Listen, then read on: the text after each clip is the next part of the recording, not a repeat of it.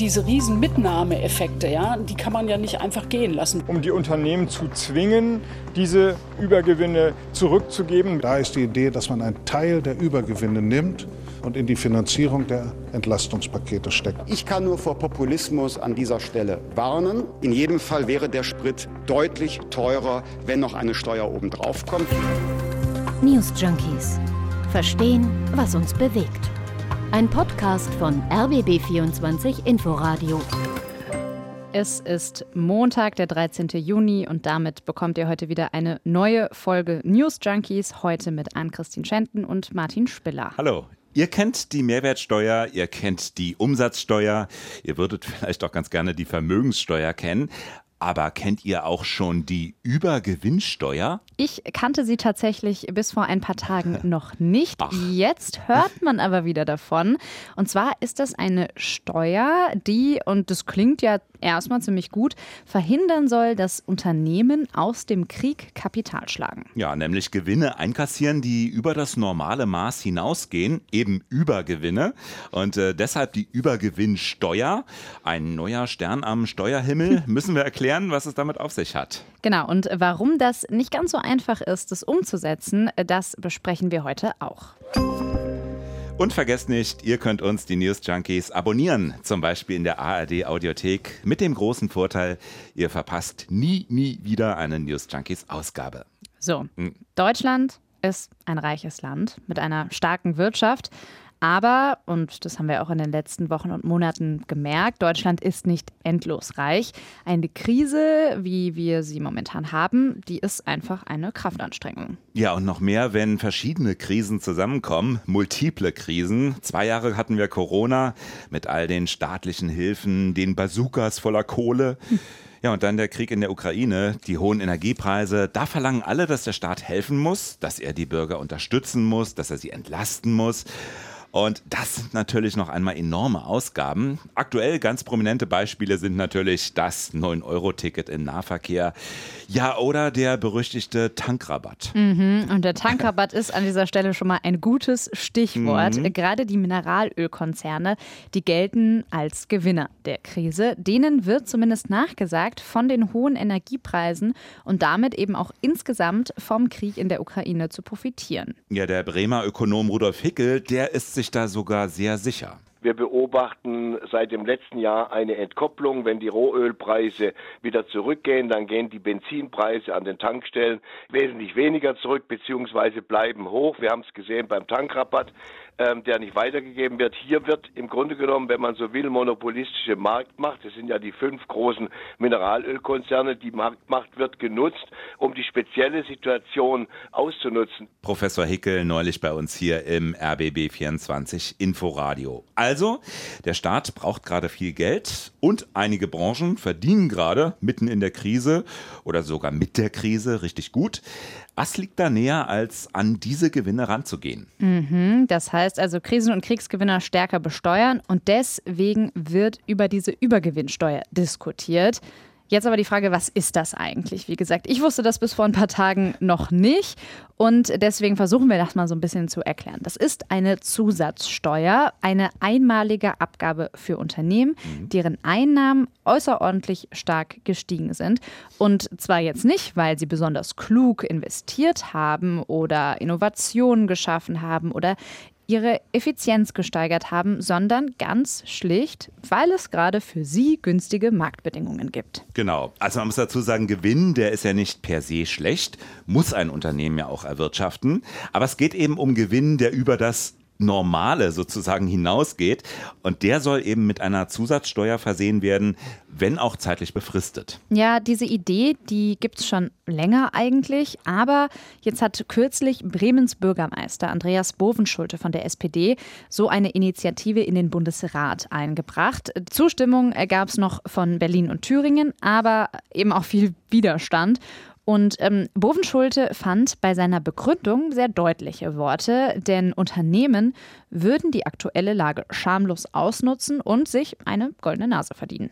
Während also die Allgemeinheit unter den hohen Preisen leidet, machen einige wenige Kasse. Zum Beispiel, weil sie seit Beginn des Krieges die Spritpreise weit mehr erhöht haben, als es der Rohölpreis rechtfertigen würde und auch, weil sie die zum 1. Juni in Kraft getretenen Steuererleichterungen eben nicht eins zu eins an die Autofahrerinnen und Autofahrer weitergeben. Ja, wer von euch Auto fährt, der hat das vielleicht auch schon gemerkt, dass sich da in letzter Zeit nicht so viel verändert hat und der Tankrabatt nicht so richtig ankommt. Für Bremens Bürgermeister Bovenschulte ist es also auch ein Gebot der Fairness, sich zumindest einen Teil dieser Sonderprofite zurückzuholen, um sie für die Finanzierung der notwendigen Entlastungspakete zu nutzen. Genau, also eine derartige Zusatzsteuer, die würde ja keine direkte Entlastung für die Bürger bedeuten. Aber sie würde den Handlungsspielraum des Staates erstmal erweitern, der hätte wieder ein bisschen mehr Geld. Und sie würde eben vielleicht auch das Gerechtigkeitsgefühl erhöhen.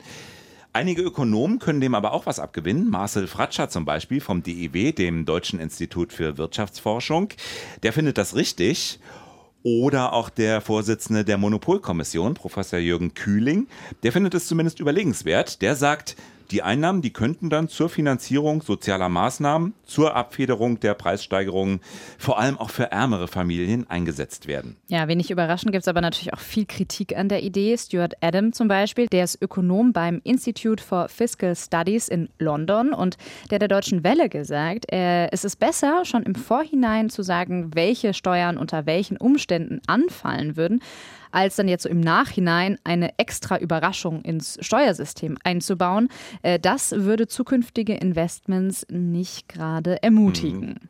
Ganz ähnlich hierzulande CDU-Politikerin Julia Klöckner, die sagt, die Gewinne, die werden ja schon erfasst und belastet. Also bei höheren Gewinnen, da sind eben auch bisher schon mehr Steuern zu zahlen. Aber einen Übergewinn jetzt festzulegen und zu besteuern, das hält auch Julia Klöckner für innovations- und forschungshemmend. Und nicht zuletzt, die Unternehmen, die würden die Steuern dann auf die Kunden letztlich abwälzen. Ja, darüber reden wir gleich auch noch mal ein mhm. bisschen. Finanzminister Christian Lindner, der spricht in Bezug auf die Übergewinnsteuer übrigens von Populismus. Wir wissen nicht, ob es Übergewinne gibt. Wer den wirtschaftlichen Aufschwung in unserem Land und die Bekämpfung der Inflation erschweren will, der spricht jetzt noch über zusätzliche steuerliche Belastungen, die natürlich von den Betrieben eingepreist äh, werden würden. Also es könnte noch teurer werden. Viel diskutiert wird auch, ob man da jetzt nicht mit zweierlei Maß misst. Und zwar gegenüber den Tech-Konzernen, die in der Corona-Pandemie ja ebenfalls ganz enorme Profite gemacht haben. Genau, das ist, glaube ich, einerseits auch Amazon, aber auch ja, medizinische Konzerne, zum Beispiel BioNTech, Moderna, CureVac, also die, die die Impfstoffe hergestellt genau. haben. Genau, die konnten ja auch nichts für die Lage damals, für die Pandemie. Die wurden aber damals großzügig gefördert. Ja, da sagt Stuart Adam, den Ökonom, den wir vorhin schon gehört haben, zum Beispiel, die Verbindung, äh, die wäre jetzt gerade eigentlich viel offensichtlicher. Also die Öl- und Gasfirmen, die kann man relativ eindeutig identifizieren. Man erkennt die Profite und man sieht, wie sie erzielt worden sind. Das ist, glaube ich, das Wichtige. Und was das dann eben mit einem spezifischen Vorgang in der Welt zu tun hat, in diesem Falle eben der Krieg in der Ukraine. Genau, also so nach dem Motto, die Stromleute, die machen tonnenweise Kohle und ich habe zu Hause nicht genug Geld, um meine Bude zu heizen. Genau, das liegt einfach auf der Hand und genau das macht eben Druck auf die Politik. In der Pandemie hingegen, äh, da war es schon ein bisschen schwerer zu definieren, welche Gewinne welche Firma zu genau welchem Zeitpunkt und warum gemacht hat. Jetzt vor allem bei so mhm. Tech-Konzernen wie Amazon. Bei den Impfstoffen ist es vielleicht ein bisschen klarer. Aber wo ist die Grenze zu ziehen? Ne? Also mhm. was sind gute Gewinne, was sind schlechte Gewinne? Was ist noch normaler Gewinn? Was ist schon Übergewinn? Ja, das, äh, ist, das ist die schwierige Frage. Das ist die schwierige Frage. Und wie soll man das dann definieren und, und abgrenzen? Ja, total. Also ich finde gerade dieses schlecht und gut, das ist ja Impfstoff zum Beispiel, ist vielleicht eher ein guter Gewinn, schlechter Gewinn. Ist das, was die Mineralien Mineralölkonzerne machen, aber wer entscheidet das letztendlich? Mhm. Hier sieht Professor Hickel aber momentan klare Möglichkeiten der Differenzierung. Wir unterscheiden einerseits den Normalgewinn, über den kein Mensch streitet. Das ist eine unternehmerische Leistung. Dafür gibt es auch notwendigerweise einen Gewinn. Wir unterscheiden dagegen auch die sogenannten Pionier- oder Innovationsgewinne. Dazu gehört beispielsweise, muss man so sagen, die Impfstoffproduktion etwa BioNTech. Dem gegenüber stehen dann äh, die Übergewinne. Und die Übergewinne kann man in einem ersten Schritt folgendermaßen ermitteln. Man schaut sich sozusagen vor ähm, dem Eintreten der Übergewinne die Situation an, wie haben sich die Gewinne entwickelt in der Mineralindustrie. Die werden dann mit der Phase danach, mit der jetzigen Phase verglichen und daraus schließt man dann äh, beispielsweise die Aneignung von äh, Übergewinnen. Also quasi eine Berechnung über Vergleichszeiträume. Ja, so macht es beispielsweise Italien und äh, welche Länder das noch machen, da kommen wir gleich nochmal drauf, ähm, weil das ist gar nicht so selten, mhm. dass das gemacht wird. Bei uns wird jetzt erstmal diskutiert in der Politik. Zustimmung kommt zum Beispiel von, wenig überraschend, Janine Wissler, der Vorsitzenden der Linken. Wir freuen uns, dass auch SPD und Grüne diese Diskussion führen. Nur haben wir natürlich mit der FDP den Schutzpatron der Energie- und Mineralölkonzerne in der Ampelregierung, die eine solche Übergewinnsteuer um jeden Preis verhindern will. Ja, und in der Tat, Finanzminister Lindner, der klingt nicht unbedingt so, als ließe er bei dem Thema mit sich reden. Wer einmal damit anfängt, aus edlen Motiven, oder aus dem Wunsch danach, den Applaus des Tages am Stammtisch zu bekommen, Steuerrecht zu verändern, der wird den Geist nie wieder in die Flasche bekommen. Unser Steuerrecht basiert auf dem Prinzip der Leistungsfähigkeit und nicht, ob eine Branche gerade angenehm oder unangenehm ist. Und dieses zentrale Element des deutschen Steuerrechts zu gefährden, würde es mit mir jedenfalls nicht geben. Also mit ihm nicht, aber auch innerhalb der Bundesregierung gehen die Meinungen auseinander. Denn äh, Bundeswirtschaftsminister Habeck zum Beispiel, der hat in RTL gesagt, es müsse nicht jeder Gewinn akzeptiert werden. Vom Krieg zu profitieren, das gehört sich eigentlich nicht. Und auch Arbeitsminister Hubertus Heil, der kann der Idee trotz einiger Bedenken, mehr rechtlicher Art, der kann der Idee einiges abgewinnen. Er sagt nämlich, die konservativen Tories in Großbritannien, die hätten ein ähnliches Vorhaben auf den Weg gebracht, ja, und die seien ja doch eher unverdächtig, sozialistische Umverteiler zu sein. Auf jeden Fall ist einiges an Zopf da vorprogrammiert bei dem mhm. Thema, merkt man schon. Und wir haben es ja eben schon erwähnt, Großbritannien, äh, Italien haben wir auch schon gesagt, die Praxis der Übergewinnsteuer, die ist gar nicht so ungewöhnlich, sondern eigentlich ziemlich gängig und sogar schon ziemlich alt. In Krisen- und Kriegszeiten ist die tatsächlich schon sehr häufig zum Einsatz gekommen. Ja, fangen wir doch einfach mal an mit dem eben schon erwähnten mhm. Großbritannien. Äh, wie Hubertus Heil ja schon angedeutet hat, Ende Mai hat der britische Finanzminister die sogenannte Windfall Tax an den Start gebracht kann man grob mit Zufallsgewinnsteuer übersetzen. Ölkonzerne wie BP und Shell, die sollen jetzt auf 25 Prozent ihrer Zusatzgewinne verzichten. Ja, wer jetzt verwirrt ist, Zufallsgewinnsteuer, Übergewinnsteuer, es ist ungefähr das Gleiche. Genau. Mit Zusatzgewinn ist in dem Fall gemeint diejenigen Gewinne, die man direkt auf den starken Preisanstieg bei Öl und Gas zurückführen kann. Denn äh, die Unternehmen, die gewinnen gerade nicht durch kluge Spekulationen oder Investitionen, wir haben es schon gesagt, sondern das ist gerade einfach ja Zufall, dass der Öl Öl- und der Gaspreis gestiegen ist. Niemand konnte sich auf den Krieg gegen die Ukraine vorbereiten oder darauf spekulieren. Und damit sich jetzt nicht bereichert wird in Großbritannien und gleichzeitig auch die britischen Staatskassen entlastet werden, gibt es dort eben nun diese Windfall Tax. Ganz ähnlich will es auch Italien machen. Dort soll eine sogenannte einmalige Solidaritätsabgabe der Öl-, Gas- und Stromkonzerne die Mehrausgaben des Staates abfedern. Letztlich ist damit aber auch nichts anderes gemeint als eine Übergewinnsteuer. 25 Prozent Zusatzsteuer für die Unternehmen gibt es in Italien. Ende Juli wird sie zum ersten Mal fällig. Ja, übrigens hat Italien sich sogar seit Kriegsbeginn relativ ja, als flexibel in der Finanzpolitik hervorgetan. Zum Beispiel gab es dort schon Ende März, also deutlich früher als bei uns, einen Tankrabatt. Und der ist auch tatsächlich bei den Verbraucherinnen und Verbrauchern angekommen. Also den spürt man noch immer. Es ist tatsächlich so, zum allerersten Mal ist es in Italien günstiger zu tanken als in Österreich oder in Deutschland. Und ähm, dort gab es auch Sonderzahlungen an äh, Menschen mit mit äh, niedrigerem Einkommen, also 200 Euro, haben die bekommen und jetzt eben diese Übergewinnsteuer, um diese Ausgaben, Tankrabatt und Zusatzzahlungen eben auszugleichen. Ja, und dann gibt es ja noch Ungarn, das ebenfalls über eine Sondersteuer nachdenkt. Mhm. Der Plan dieses und nächstes Jahr, da soll eine Übergewinnsteuer gelten mit dem Ziel Einnahmen von 2 Milliarden Euro. Ja, ich finde es lustig, wir können ewig so weitermachen. Die USA, die ja. prüfen ebenfalls eine Übergewinnsteuer. Die mhm. Ölkonzerne sollen dort stärker besteuert werden. Das Geld, das soll dann hinterher wieder zurück an mhm. Bürgerinnen und Bürger mit niedrigerem Einkommen fließen. Also Steuerrückzahlungen soll es geben. Alles linksradikale Umverteiler. Ja, eben nicht. Das zeigt ja eigentlich, dass so viele Länder wie die USA, wie Ungarn ähm, diese Praxis anwenden. Und ja, ich denke mal, das zeigt, dass das nicht eine sozialistische Schnapsidee ist, um es mal so ähnlich wie Hubert Heil, genau. Hubertus Heil zu formulieren. Genau. Sogar der Bundestag hat sich schon mit dem Thema beschäftigt. Äh, wir sind bei unserer Recherche auf ein Papier des Wissenschaftlichen Dienstes im Bundestag gestoßen. Und das wurde schon Ende März veröffentlicht. Also auch damals schon wurde über die Möglichkeit der Übergewinnsteuer nachgedacht. Ja, und in diesem Papier sieht man dann auch, äh, dass die Übergewinnsteuer in der Geschichte schon häufiger vorgekommen ist. Und zwar während der beiden Weltkriege. Großbritannien und die USA, die setzten im Ersten Weltkrieg auf die Übergewinnsteuer, um Kriegsgewinne mancher Unternehmen wieder auszugleichen. Und damals äh, betrug zum Beispiel in Großbritannien die Übergewinnsteuer satte 60 bis sogar 80 Prozent.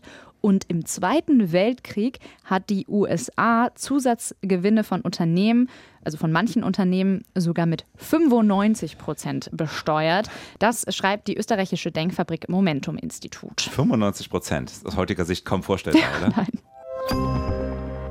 Ja, und wir haben ja vorhin schon diesen Streit gehört, der da vor allem von Lindner das klare Nein zur Übergewinnsteuer ausgeht. Also so richtig begeistert ist die FDP auf jeden Fall nicht. Und die hat eben auch Regierungsverantwortung und deswegen auch meine so grobe Einschätzung. Und ich glaube, du teilst das auch für diese Folge. Also vermutlich wird diese Übergewinnsteuer in Deutschland eher nicht kommen. Sage ich auch, kommt ja. nicht. Das bedeutet aber nicht, dass sich nichts ändern wird, denn es gibt ja noch einen anderen Mechanismus, der besonders die Ölkonzerne in die Pflicht nehmen könnte. Genau, und dabei geht es darum, das Kartellrecht zu ändern, um die Unternehmen zur Kasse zu zwingen. Äh, Rudolf Hickel, der hat das im RBB 24 Inforadio ebenfalls angemahnt. Wir müssen überhaupt mal die Preisbildung in der Mineralölindustrie kontrollieren. Das Bundeskartellamt ist gefordert, ob hier nicht sozusagen eine marktinkonforme, also marktgefährliche, massive Preispolitik durchgesetzt wird. Wir brauchen also erheblich mehr Preiskontrolle. Es gibt ja jetzt auch eine Marktpreistransparenzstelle für die Mineralölwirtschaft. Das ist ganz wichtig. Ja, er sagt also erstmal Preise kontrollieren, weil das ja auch das Problem aushebeln würde, dass es bei der Übergewinnsteuer gibt, dass doch wieder alles teurer werden würde, weil die Unternehmen diese höhere Steuer wieder ausgleichen mhm. wollen. Dann hätten wir den gleichen Effekt, wird wieder niemand entlastet. Und deswegen die einfachere oder vielleicht effizientere Lösung, das Kartellrecht zu ändern, damit das eben nicht passiert. Und ehrlicherweise, so sehr unterscheiden sich diese beiden Ideen auch gar nicht. Wenn das Kartellamt in Deutschland mehr Rechte erhält, dann könnte es eben auch unrechtmäßige Gewinne von Unternehmen wieder abschöpfen.